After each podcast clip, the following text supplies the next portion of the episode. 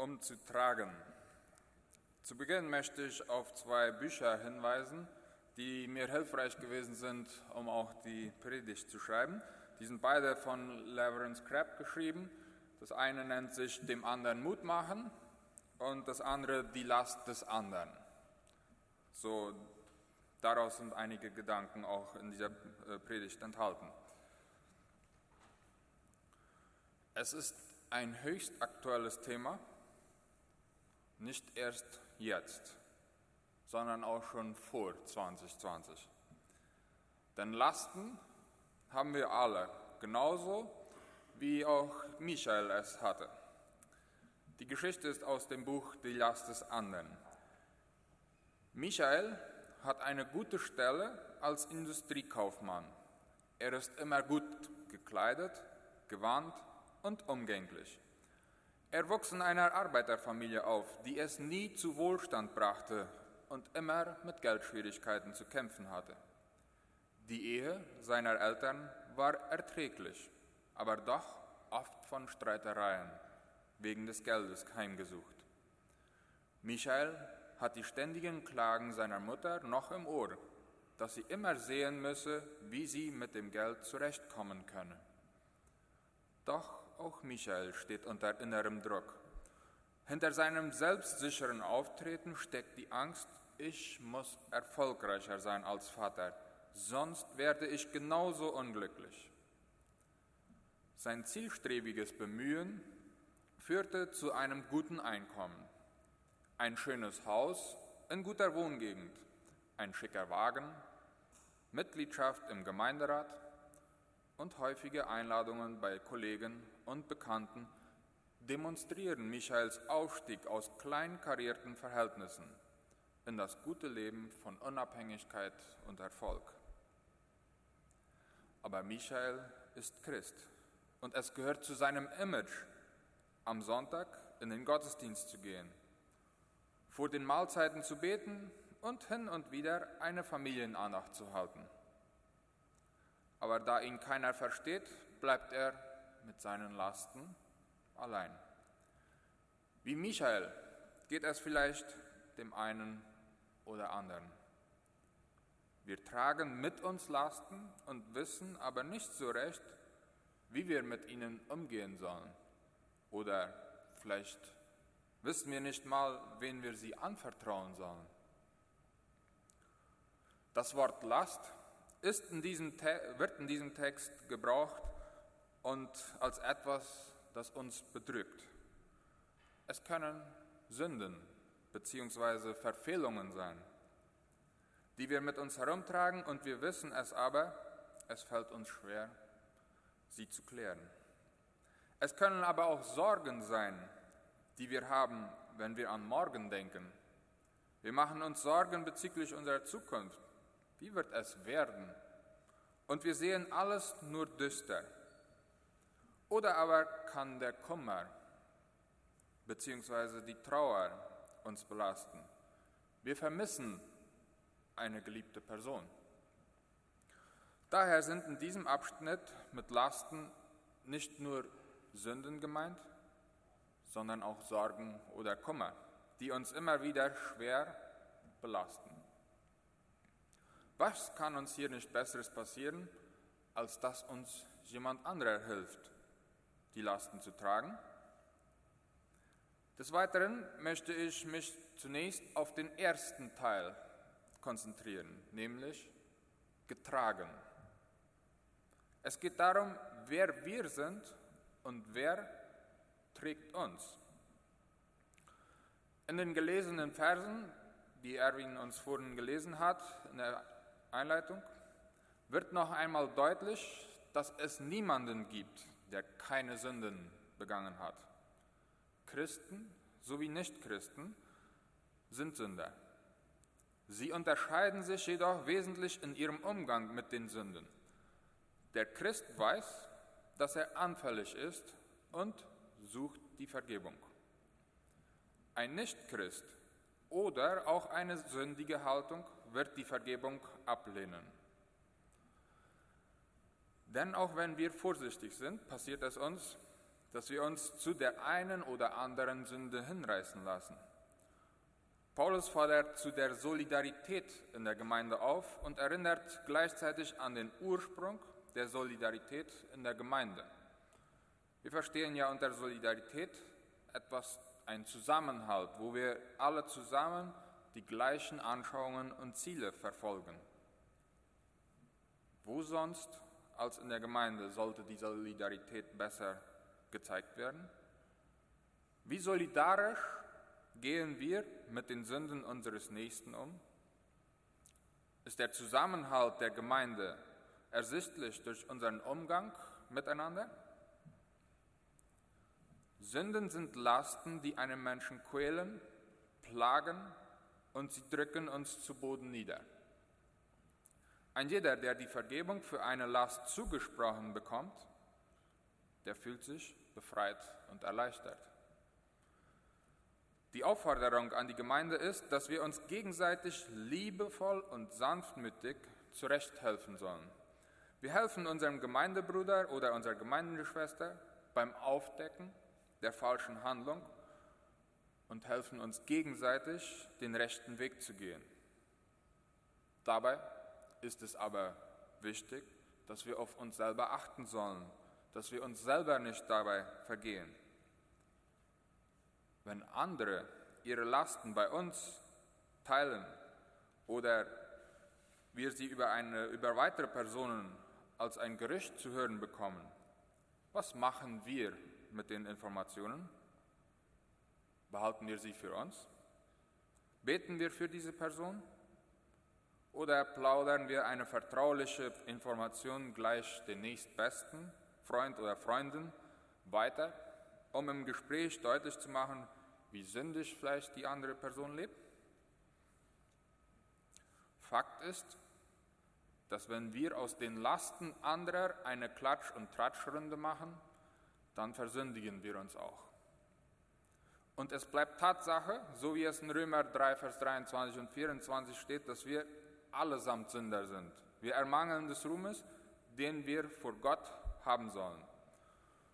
Und werden ohne Verdienst gerecht, aber aus seiner Gnade durch die Erlösung, die durch Christus Jesus geschehen ist. Und wie es in Vers 5 unseres Galatertextes heißt, denn ein jeder wird seinen Last, eigene Last tragen. Wir haben alle unsere Pakete. Alle versündigen wir uns. Aber ein Christ ist durch die Gnade der Erlösung errettet. Sorgen, Kummer, Sünden belasten, aber die Gnade befreit. Sie befähigt uns, Gutes zu tun. Sie gibt neue Kraft, dass ein jeder, der sie annimmt, sich geborgen bzw. getragen weiß. So wie Jesus es in Matthäus 11, 28 sagt. Kommt her zu mir alle, die ihr mühselig und beladen seid. Ich will euch erquicken. Lawrence Crabb schreibt in seinem Buch Die Last des anderen, dass wir Menschen Ereignisse in unserem Bewusstsein bewusst wahrnehmen. Und in unserem Unbewusstsein wird das Ereignis bewertet. Unser Unbewusstsein ist aufgrund unserer fleischlichen Bedürfnisse programmiert.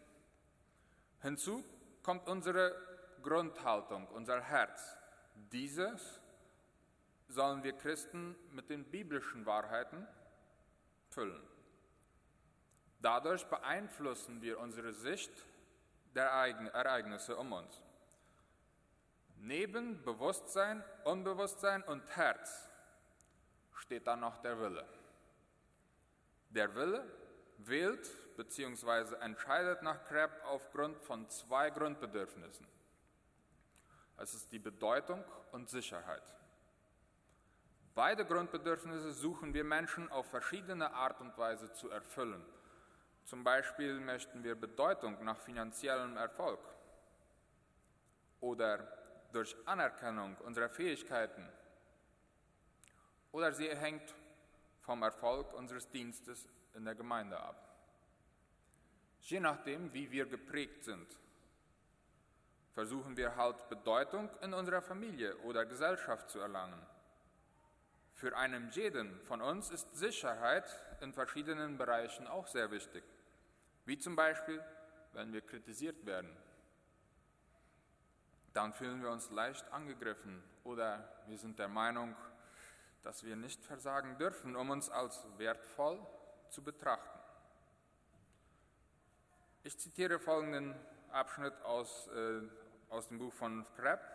Wenn wir verstehen, wer Christus ist, auf welcher Grundlage wir wertvoll sind und worum es im Leben geht, dann haben wir die nötige Formel für eine dauerhafte Veränderung unseres Lebensstils. Christen, die versuchen richtig zu leben, ohne ihre falschen Erkenntnisse zu korrigieren, werden sich immer abmühen, mit dem Christsein kämpfen und ihre Pflichten lust und freudlos absolvieren. Christus lehrte, dass wir frei gemacht werden, wenn wir die Wahrheit erkennen. Wir sind also frei, ein Leben des Gehorsams zu wählen, wenn wir erkannt haben, dass wir in Christus wertvoll sind. In anderen Worten, wenn wir verstehen, dass wir in Christus getragen sind, dann haben wir unsere zwei Grundbedürfnisse der Bedeutung und Sicherheit gestellt. Dann brauche ich mich nicht da weiter darum zu bemühen, Bedeutung in der Familie und Gesellschaft zu erlangen. Dann brauche ich nicht weiter die Sorge, um wie es morgen aussehen wird, tragen. Es hat jemand anderer in der Hand der mir die Bedeutung und Sicherheit gibt, die ich brauche. Am Beispiel von Michael, mit seiner Art versteckt, versteckt er lediglich sogar vor sich selbst das tiefsitzende Gefühl der eigenen Unzulänglichkeit. Es reicht nicht, was ich mache. Das ihn zu den sichtbaren Zeichen des Erfolgs treibt. Seine Furcht sitzt tief. Seine Schutzschichten sind dick. Die meisten Leute in der Gemeinde mögen Michael. Er ist angenehm im Umgang. Aber keiner kennt ihn wirklich. Keiner kommt ihm nahe genug, um zu sehen, wie er wirklich ist. Seine Ängste und Sorgen bleiben unsichtbar. Sie sind so gut verborgen, dass nicht einmal er selbst sich ihrer bewusst ist. Da lebt Michael das Gesetz, welches einige Christen scheinen geben zu wollen. Aber das Gesetz Christi ist nicht so wie die gewöhnlichen Gesetze, die sagen, du sollst nicht, sondern es fordert liebevoll dazu auf, zu handeln, wie Jesus es tat. So werdet ihr erfüllen das Gesetz Christi, stand in den Versen. Paulus möchte den Galatern hier mitteilen, dass wir Christen eine heilige Pflicht zu erfüllen haben und die nennt sich einer trage des anderen Last. So werdet ihr das Gesetz Christi erfüllen. Aber er drückt es mehr als ein Dürfen aus, als ein Sollen. Damit meint Paulus, dass er nicht gegen das Gesetz ist, aber Christi Gesetz ist anders als ein normales Gesetz. Denn das normale Gesetz fordert Gerechtigkeit. Wie auch diese Gerechtigkeit wird nun durch den Geist Gottes in uns bewirkt. Wir dürfen uns selbst prüfen und das zum Ausdruck bringen, was wir im ersten Teil unseres Bibelabschnittes gehört haben. In Christus sind wir getragen und erhalten, was wir brauchen, um den zweiten Teil zu tun, nämlich um zu tragen. Die, Last des anderen mittragen. Es geht darum, unseren Blick auf den Nächsten zu richten und nicht nur auf mich und meine Lasten zu schauen. Die Galater waren wohl der erst, von der ersten Motivation der Gemeinde in den Gemeindealltag hineingerutscht. Und dieses in Gemeinschaft tragen, wurde vernachlässigt. Paulus erwähnt dabei das Tragen einander konkret bei Verfehlungen.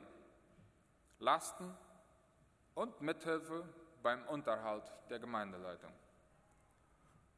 Umzutragen bedeutet zum einen bei Verfehlungen ermahnen.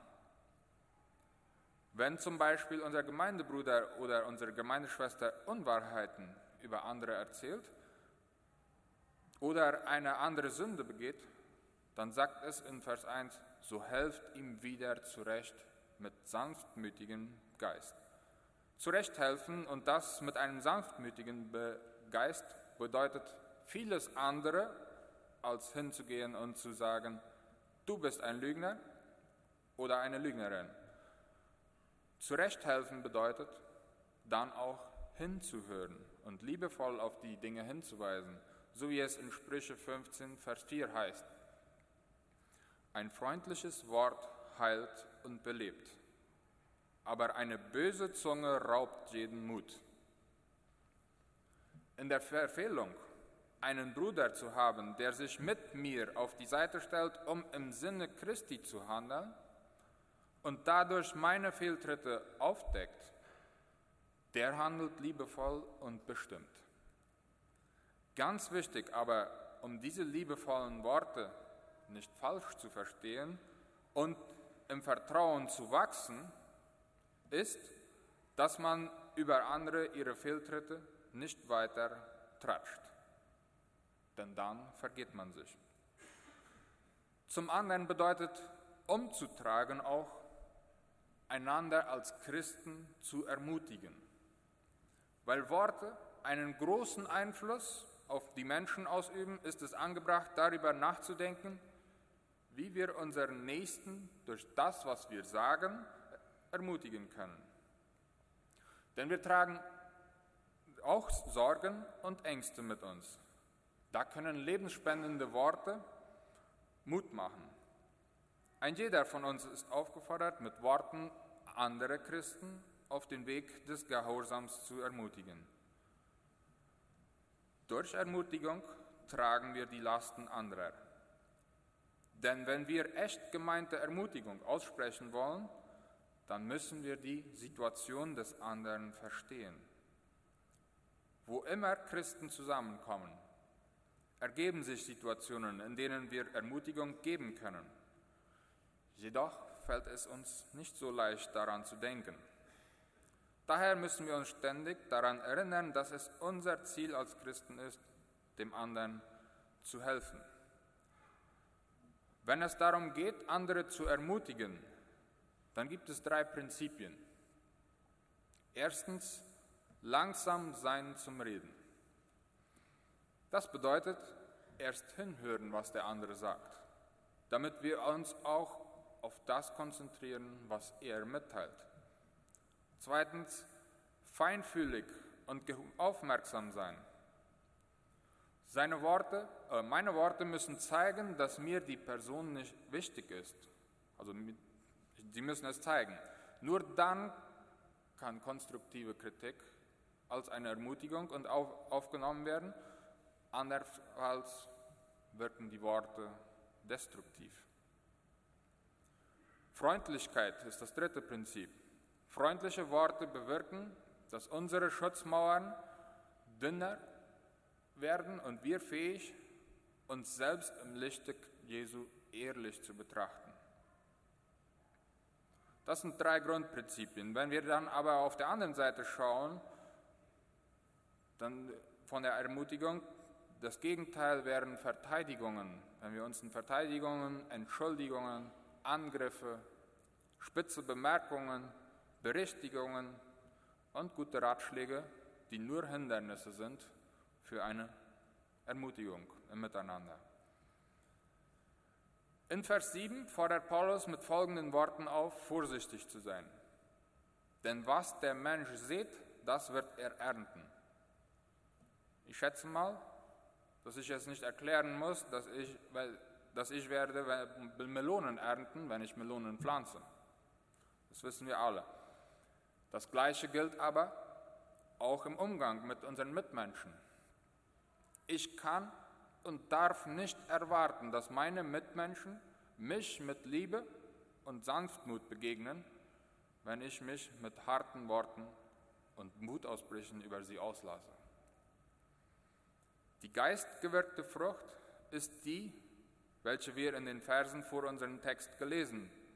Die Früchte des Geistes sind für jeden Christen.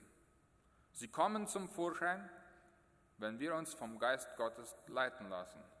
Dann wird es uns zeigen, wie wir unserer Gemeindeschwester oder unseren Gemeindebruder helfen können. Aber ermutigen, Gutes tun, loben oder mittragen und dabei nicht aufzugeben, kann wohl niemand aus eigenen Kräften beständig durchhalten. Es ist ermüdend, wenn man nichts zurückerhält. Trotzdem gilt die Aufforderung, nicht müde werden, denn es wird zu seiner Zeit die Ernte geben. Um Lasten des anderen mittragen zu können, bedarf es einen Blickrichtungswechsel. Wir wenden unseren Blick hin zu unseren Mitmenschen, die mit uns gemeinsam unterwegs sind, zeigen unser Interesse an ihrem Ergehen, packen an, wo ihnen praktische Hilfe fehlt, tragen mit in Trauer beim Verlust von wichtigen Personen, weisen liebevoll auf Vergehen hin und wir richten unseren Blick gemeinsam in die Richtung zu Christus. Denn von ihm allein bekommen wir die Rettergnade und damit unsere Bedeutung und Sicherheit zugesprochen. Trotz all dem dürfen und sollen wir nicht vergessen, dass wir selber Lasten tragen und gelegentlich auch der Tragkraft unserer Gemeindegeschwister gebrauchen. In den vergangenen Wochen und Monaten sind wir durch Gebetsketten öfter über die Lasten, Sorgen oder Kummer unserer Glaubensgeschwister informiert worden und gleichzeitig auch aufgefordert zu beten und mitzutragen.